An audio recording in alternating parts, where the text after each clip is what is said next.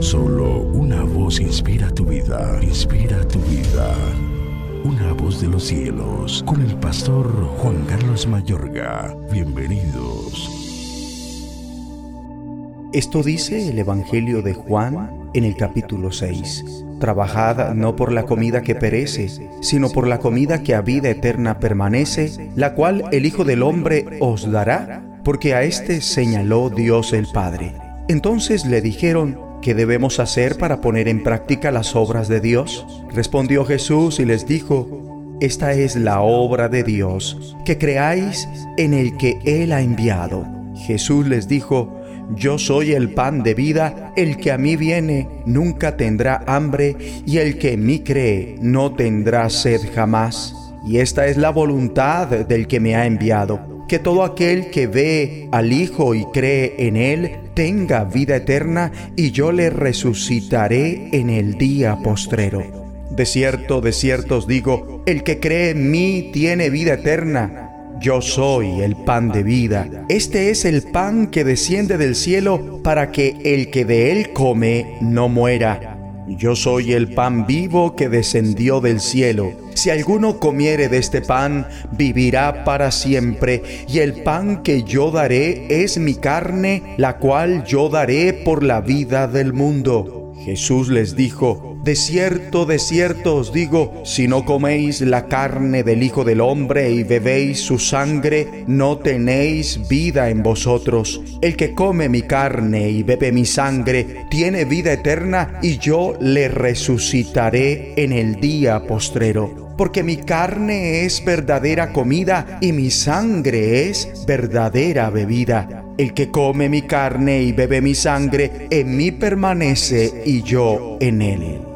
Jesús enseñó acerca del núcleo de la fe cuando se le preguntó, ¿qué tenemos que hacer para realizar las obras que Dios exige? Jesús respondió, esta es la obra de Dios, que crean en aquel a quien Él envió.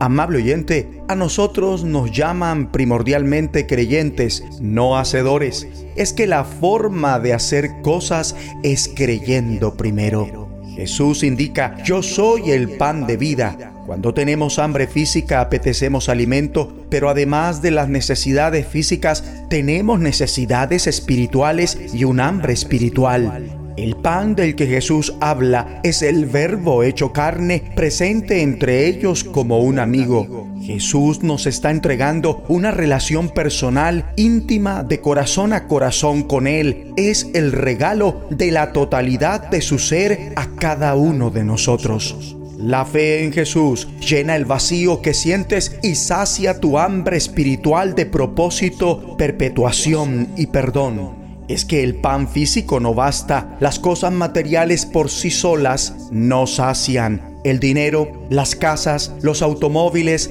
el éxito y hasta las relaciones humanas no sacian nuestro anhelo de tener un supremo propósito en la vida. El pan que sacia es el pan de vida el cual no es una mercancía que Jesús da. Él es el regalo mismo y es a la vez el dador. Las palabras yo, mi o mi están en 30 ocasiones en Juan 6. Yo soy el pan de vida, declaró Jesús. El que a mí viene nunca pasará hambre y el que en mí cree nunca más volverá a tener sed. Mi amigo y amiga, pasa que luego de haber puesto tu fe en Jesús, es fácil encontrarse apresado, ya sea en las cosas materiales o en las trampas de la religiosidad. Pero verdaderamente lo único que sacia el hambre espiritual es una relación con Jesús. Las declaraciones crean en aquel a quien Él envió el que a mí viene, reconozcan al Hijo, comen la carne del Hijo del Hombre, ni beben su sangre, describen vivir en una relación íntima cercana con Jesús. Por otro lado, si Cristo aún no ha venido, nadie podrá evitar morir. Todos vamos a morir. La muerte la gran realidad innombrable. Cristo dice que esta vida no es el fin. Yo soy el pan vivo que bajó del cielo. Si alguno come de este pan, vivirá para siempre. Yo lo resucitaré en el día final. Cristo promete resucitarte en el último día y que vivirás para siempre. Puedes tener la convicción total de que tu relación con Cristo se perpetuará más allá de la muerte. La vida eterna tiene tanto una dimensión presente como futura. Según Juan 6:34, ellos le piden danos siempre ese pan. Jesús indica que el pan puede ser recibido inmediatamente y sin embargo también dejó en claro que durará para siempre versículos más adelante.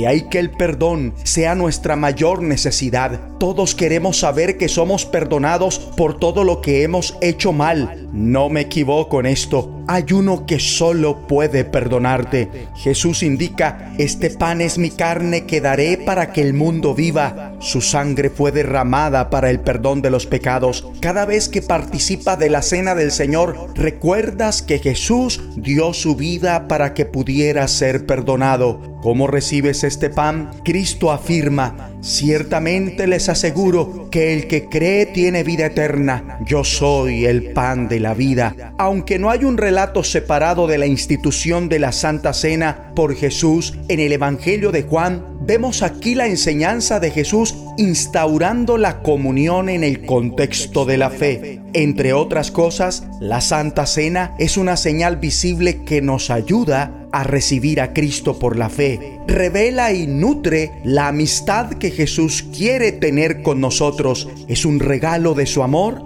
y una señal de su anhelo de morar en nosotros siempre. Ora conmigo.